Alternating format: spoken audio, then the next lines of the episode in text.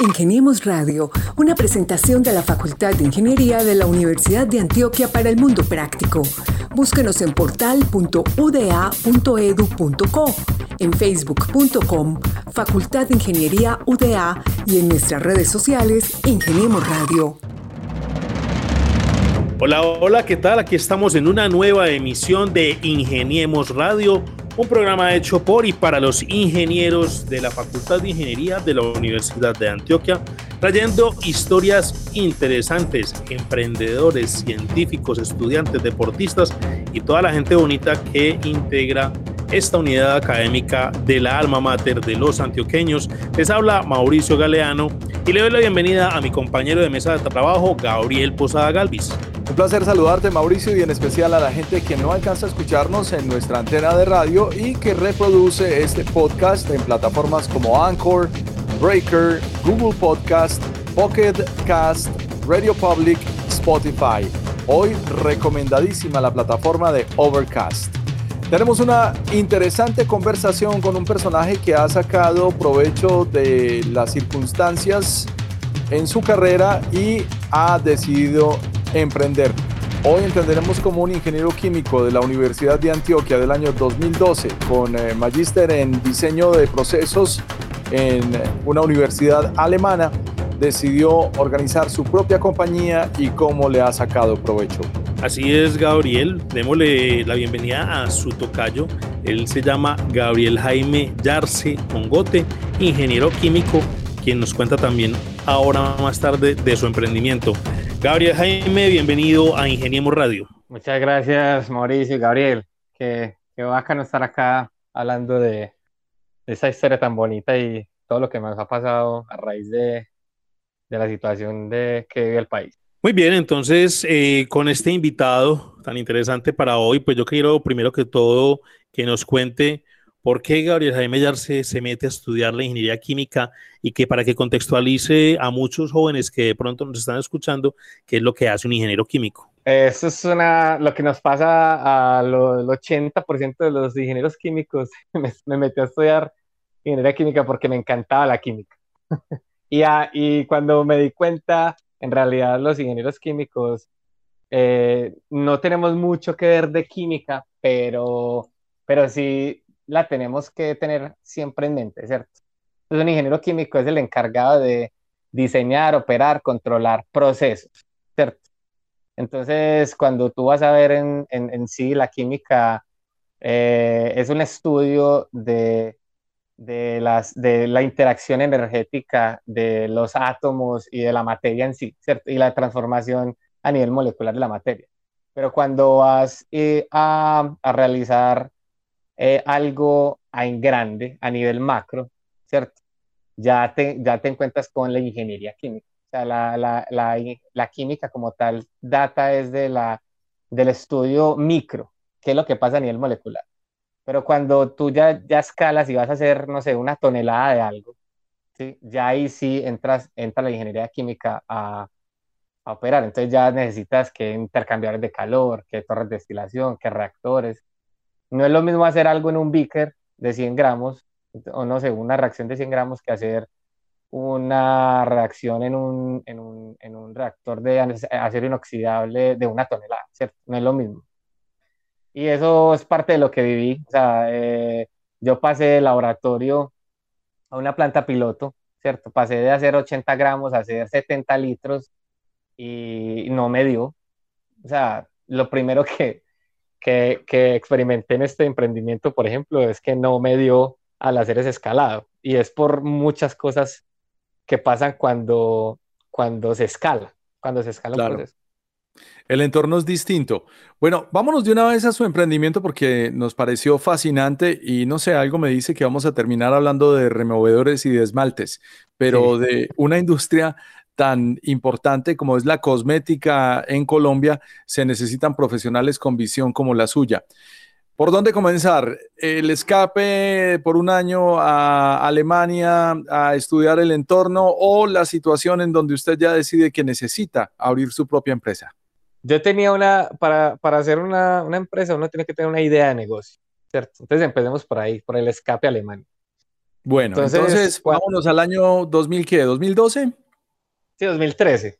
Sí. 2000, primero 2010, tuve un primer contacto, bueno, y ahí pasó todo. En 2013 es donde decido eh, irme otra vez. A, en 2013, en medio de la maestría, eh, hice una práctica académica en un instituto que se llama Fraunhofer, que es uno de los institutos de investigación más grandes de Alemania. Y allá fue donde me encontré la idea de negocio. Entonces yo siempre lo digo, siempre cuando cuento la historia, yo digo, yo fui a Alemania a conocer los acetales.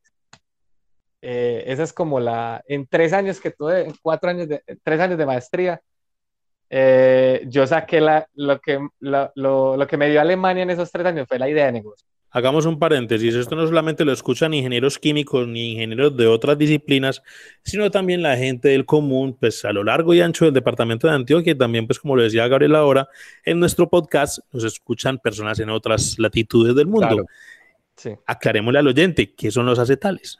¿Qué son los acetales y tales? ¿Y cómo terminó usted eh, descubriendo que por, por ahí podría Metido en esos tales cuentos. un ingreso. Claro que hay mucha gente en Colombia que ha descubierto también los acetales, pero para otras menesteres. Ah, sí. Los acetales son solventes. O sea, son, piénsalo tú como en, en, en el acervo normal de la común. Eh, por ejemplo, que la gente dice, ay, esa, eso huele como acetona, eso huele como a éter, ¿cierto? Eh, un acetal huele como un éter, o sea, químicamente es un éter, pero tiene una particularidad, y es que, o sea, es una familia de los éteres, pero es un solvente verde, ¿sí? Eh, un acetal es, es, por ejemplo, biodegradable, ¿sí? Entonces tiene esa particularidad. Es como, los llaman solventes de, de alto rendimiento, ¿cierto? Y eh, tienen la particularidad, que, la particularidad que son biodegradables y son inocuos al, pues, a la manipulación humana. Entonces, eso fue lo, lo, lo que me gustó de ese tema. Eh, eso es un acetal. O sea, hágase de cuenta que es un líquido eh, que es como el agua, pero obviamente tú lo hueles y huele a... Mm, tiene diferentes olores, pues huele como a como oler acetona, pues, o oler un, un solvente. Y, sí, y, no sabíamos que iba, que iba, a suceder todo esto, pero vean pues lo que pasó, que esto fue también como que la vida lo vaya dando a uno, pues, me acuerdo que yo tenía como, como 200, 300 litros de dioxolano, ah, eh, pues ahí en stock, y no sabía qué hacer con eso, y ahí es donde viene, no sé, la cuarta, quinta parte de la historia, ahí es donde viene la aplicación, eh, ahí es donde viene el mundo de las uñas, y de ahí es donde finalmente come este emprendimiento. Entonces, ¿qué pasa? Una tía, o sea, esto es una historia, pues, realmente lo que pasó. Una vez, yo contándole esto a mi familia, unas tías así, que hacen uñas, ¿cierto? De esas que uno siempre tiene, pues, toda la vida. Me dijo, eh, ¿eso para qué sirve? ¿Eso para qué sirve? Yo, ah, pues, pues, esta empresa de pinturas lo iba a vender como un removedor de pintura para carros. O sea, esto que yo produzco, tú te lo, se lo echas a un carro y lo despinta. O sea, es un solvente súper poderoso, pues. O sea, eso está bueno para maldades, mejor dicho. No me dé ideas. Uy, ya, ya, ya está la idea sembrada. Ya, pura órdenes de compra lo que va a llover ahora. Bueno, entonces, eh, entonces la tía me dijo, pero ¿eso qué? No, yo, eh, ah, pero eso también tumba uñas, ¿o qué? No, no, eso es súper inocuo, se lo mostré. Cuando, ah, empáqueme eso a ver, empáqueme eso a ver, yo, yo trabajo con eso esta semana. Yo, yo tengo mucho removedor. Y a la semana, no, al, al, día, a los dos días, me dijo, vea, por Dios, usted tiene una mina de oro en sus manos, ese es el mejor removedor de uñas que yo he visto, pues de removedor de Si vieron más las tías que conciencias.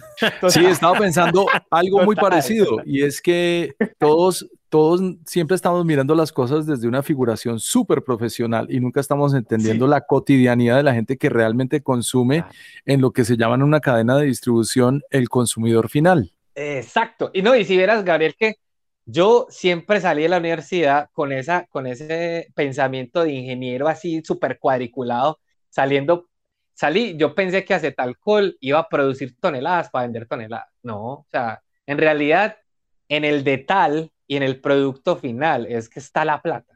Ahí es donde está la plata. Entonces, por decir algo, Gabriel, eh, yo llegué, la negociación con esta mm. empresa pinturas era, eh, véndame el litro a mil pesos, pues por decir algo, ¿sí? En cambio, yo el litro de removedor lo vendo en, en 60 mil. O sea, la diferencia es abismal. O sea, la diferencia es abismal. O sea, próximo paso, tiendas del peluquero tengan claro. que ya llegó, ya llegó o no. Podemos hablar de eso. Lo que pasa es que no nos has dicho todavía quién fue tu cliente mayorista y con el que te quedaste con 120 litros producidos. Las tías. Ah, no, no. y, ahora, y ahora les comento, en, hasta en las casillas Meta, eh, nuestro removedor, tenemos varias maquilas de varias, eh, hasta pueden estar comprando este removedor de esmalte de uña por ahí y pueden ser de nosotros y, con otra marca. Tenemos varias maquilas, eh, o sea, producimos y vendemos eh, el año pasado, bueno, no sé si se puede decir porque hay otra parte de la historia. Vendimos tanto removedor que nos echaron la industria y comercio. O sea, nos llegó un requerimiento de industria y comercio diciendo que estábamos vendiendo removedor sin INVIMA. Claro. Y, y ha habido... Pero bueno, pero entiendo que... Pero, eh, Gabriel, entiendo que durante pandemia también ha habido una libertad de, de licencias del INVIMA, ¿no? Sí, yo no sé qué pasó ahí, yo no sé, me imagino que envidias. Porque Los envidiosos, otras tías que dijeron, mi sobrina no pudo, entonces hagámosle a este la zancadilla.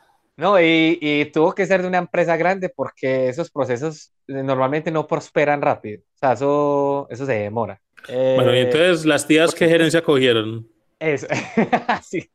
No, no, no, ellas cogieron la, la I más D, la de investigación y desarrollo una con las amigas, con las amigas. yo tengo un sobrino que es muy teso. Él estuvo por allá en, en, Alemania y se trajo una idea y vende un removedor. Claro. Acá es que mira que yo pasé por tres productos, o sea, por tres acetales diferentes, ¿no? Y la historia sigue, la historia sigue. Y para llegar a este, y no fue para lo que yo pensé que lo iba a vender, sino para otra cosa, ¿sí? Es muy raro.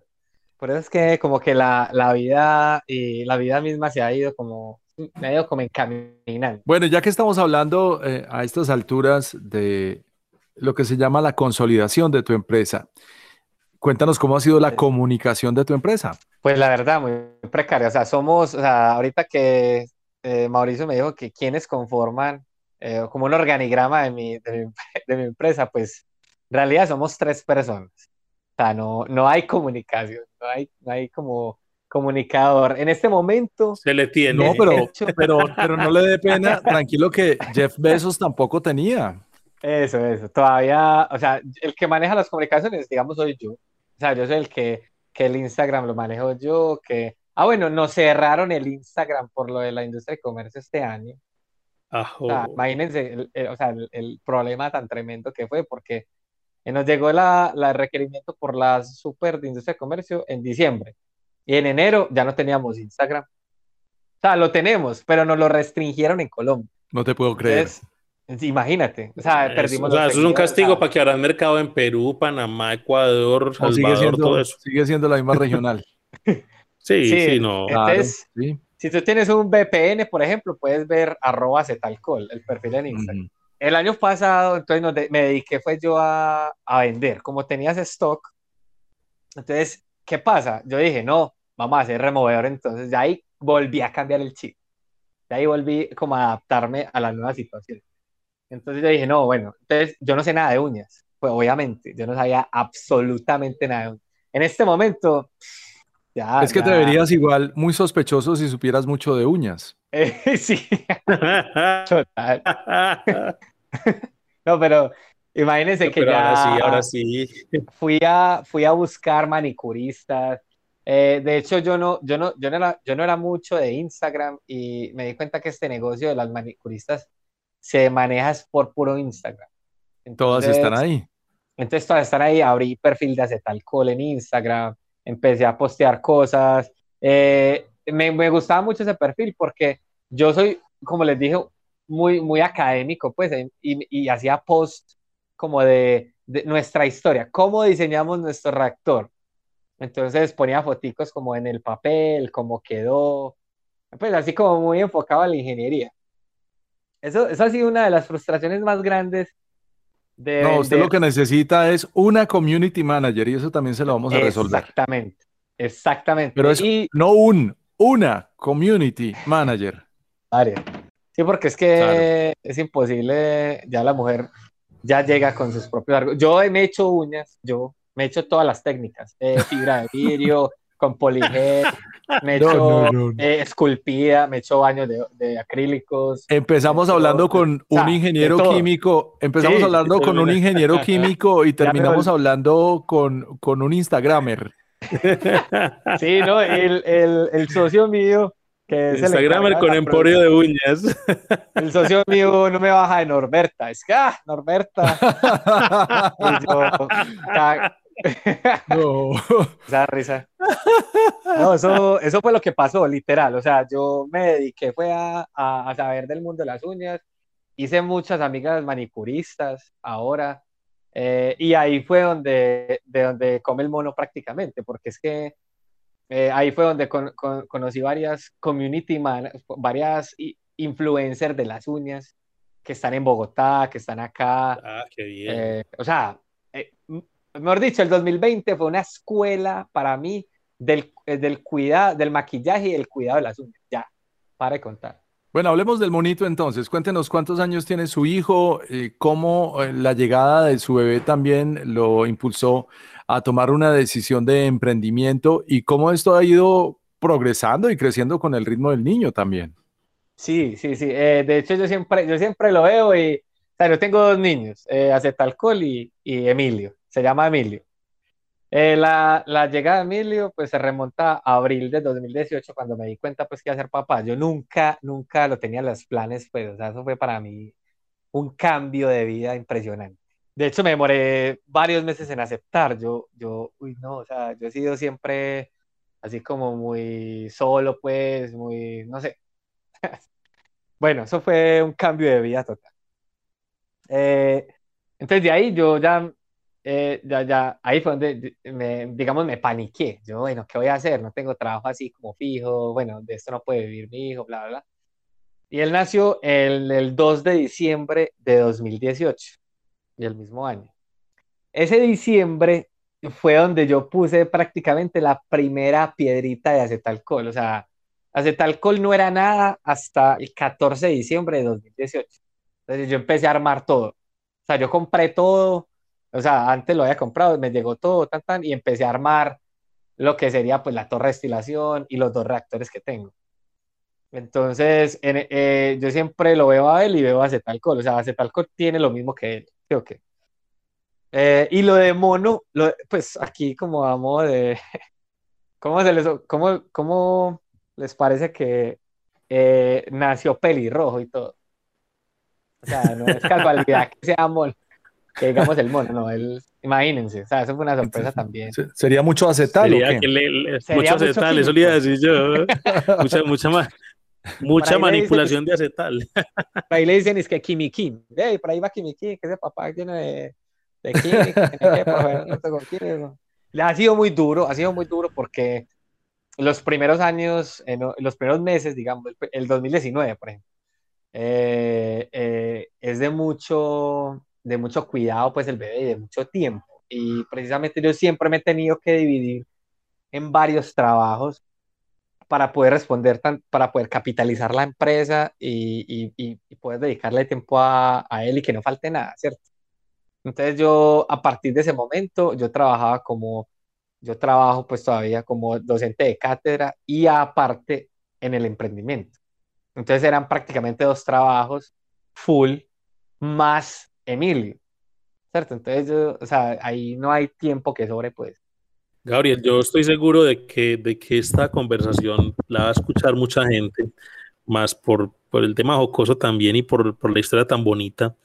Pero entonces, ¿dónde la gente va a encontrar? Porque ya Instagram, pues digamos que está como un cierto bloqueo, pero la gente de dónde encuentra acetalcol y, y, y ¿quiénes, esos, quiénes son esos clientes que te están llegando y que te están diciendo constantemente, venga, mándeme pues unos litros que necesito, eh, digamos que ya están como clientes fidelizados y saben que siguen con vos, a pesar de que hay también otras competencias en el, en el panorama pues de, de, ese mundo, no solamente de uñas, sino también de esos químicos de removedores. Bueno, ahí me faltó un pedazo y es, es, es que yo este año me vi pues sin Instagram prácticamente.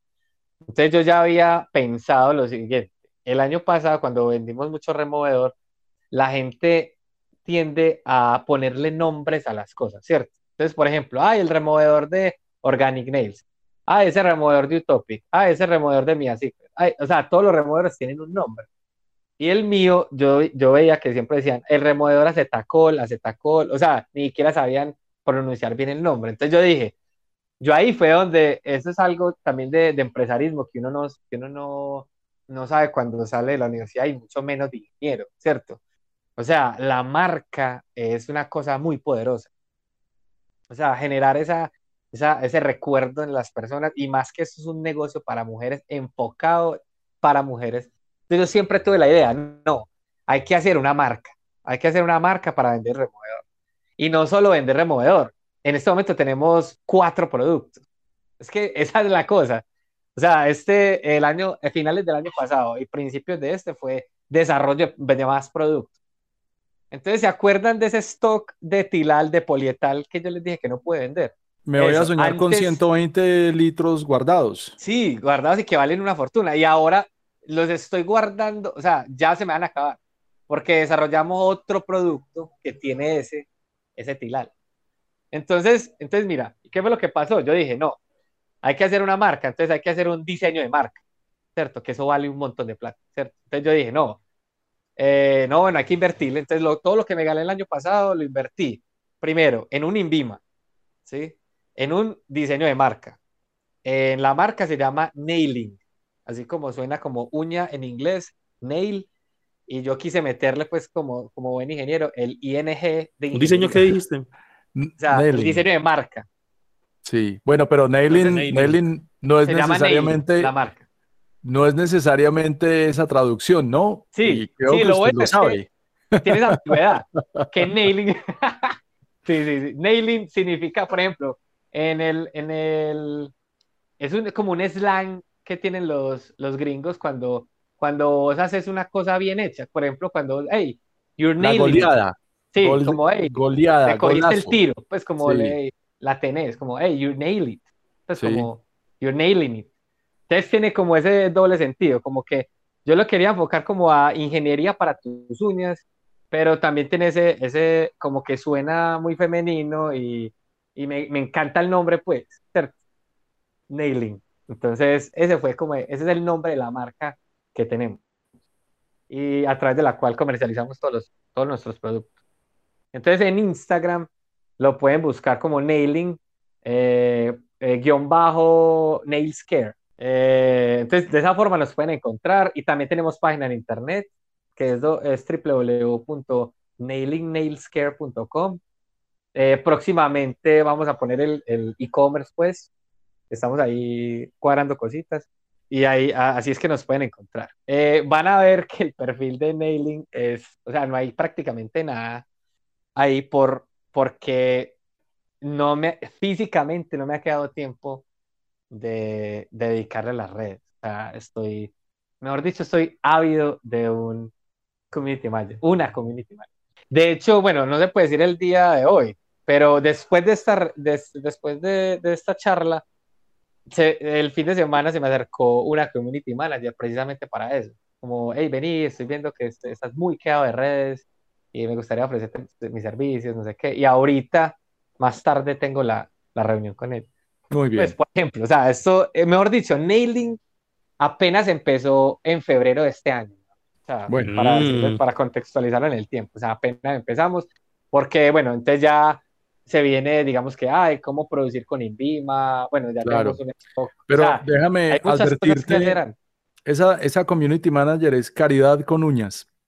Sí, eso hay que negociar, hay, que, hay una tema de negociación, no sé si, hay muchas formas, pues, por ejemplo, todo lo que se venda por Instagram puede comisionar de ahí, eh, pues, claro. Bueno, avancemos entonces en esta magnífica conversación porque hemos encontrado un ingeniero que ha encontrado una idea de negocio, que la ha pivoteado y que igual le ha trabajado mucho y la ha pedaleado para aparecer entre las 100 ideas de negocio ganadoras del concurso Capital Semilla de la Alcaldía de Medellín hace ya tres años. Hoy en día es una realidad. ¿Cuál es la realidad entonces de tu empresa en este momento? En este momento, hay, yo tengo el tiempo muy contado O sea, yo en este momento no me dedico a acetal alcohol o a nailing eh, 100%. Eh, ¿Por qué? Porque los, digamos, los negocios que se dan no son, son como muy intermitentes. Entonces todavía como que no, mejor dicho, no he dado como el, el salto al vacío para decir, bueno, vamos a alquilar un local o vamos a tener algo, porque yo tengo que tener infraestructura fija. O sea, esto, esto es eh, un negocio de producir en Colombia, ¿cierto? Tengo que tener un local físico donde pueda producir. Eh, entonces, ¿qué pasa? La producción la tengo en una finca de, en Guarne del socio actual. Entonces ahí digamos que en un, una, como digamos en un patio que adecuamos. Con servicios, pues necesito agua refrigeración, necesito calentamiento. Eh, entonces digamos que la producción es como todavía muy artesanal, por decirlo así. Entonces, pero sin embargo, tenemos una capacidad de producción muy buena. Eh, nosotros tenemos, nosotros podemos producir una tonelada mensual, pues yo dedicándole 100% el mes a producción, puedo sacar una tonelada mensual. O sea, es interesante ya, o hasta más. Entonces, eh, tenemos producción en Warner, eh, las ventas y, todo, pues las, las finiquito yo, o lo, pues, lo que vaya saliendo, por ejemplo, ayer que fue festivo, por ejemplo, un festivo cualquiera, yo puedo estar repartiendo pedidos. Si me salen dos, tres pedidos diarios, entonces hay que empacar, hay que, eh, sí, todo lo hago yo. Por ejemplo, me preguntan, eh, hace poco fue el Día de la Madre, ay, ¿usted tiene kit del Día de la Madre? No tenía kits, pero, ah, sí, claro, ahí mismo armé el kit. Bueno, hay un montón de cosas que en realidad lo hacemos solo tres personas. Y es que a partir de lo que hice en Acetalcol, que fue como un desarrollo de proceso, también salió otra oportunidad laboral muy interesante y fue el desarrollo de, un proceso para producción de, de, un producto que actualmente una empresa importa. Entonces me contactaron, me ofrecieron, eh, digamos, eh, que le dedicara tiempo a ese desarrollo y pues me pareció muy interesante porque, eh, digamos, en últimas es lo que me apasiona, ¿cierto? Como diseñar procesos y ayudar como a la industrialización de Colombia y a reemplazar esas importaciones por producción nacional. Entonces me pareció muy interesante esa propuesta laboral y eh, desde el 15 de febrero estoy trabajando medio tiempo en esa empresa. Pues obviamente con unas buenas condiciones, entonces digamos por ese lado también me, me parto en tiempo, ¿cierto? Entonces yo realmente tengo ese trabajo, tengo a Emilio, tengo a Zetalcol, entonces eh, ahí también hay un tema pues como de, de, yo lo sé pues, que tengo que eh, soltar todo y decir, bueno, ya vamos, vamos con toda con alcohol pues. Gabriel Jaime Yarse con Gote, qué placer eh, conocerte, qué placer escuchar esta historia de mucho estudio y de mucho emprendimiento, sobre todo de mucha perseverancia. Muchísimas gracias y hasta una próxima oportunidad. Muchas gracias a ustedes, Mauro. Eh, Gabriel, Tocayo. Y muchas gracias por replicar el mensaje. Muy agradecido.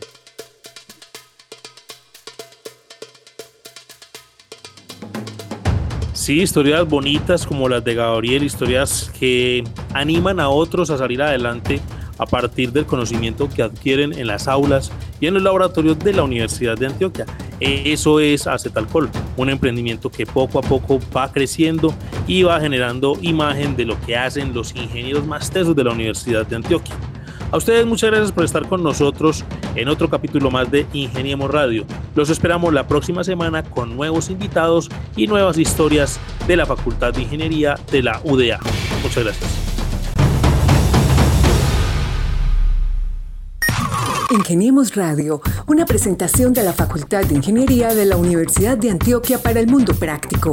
Búsquenos en portal.uda.edu.co, en facebook.com, Facultad de Ingeniería UDA y en nuestras redes sociales Ingeniemos Radio.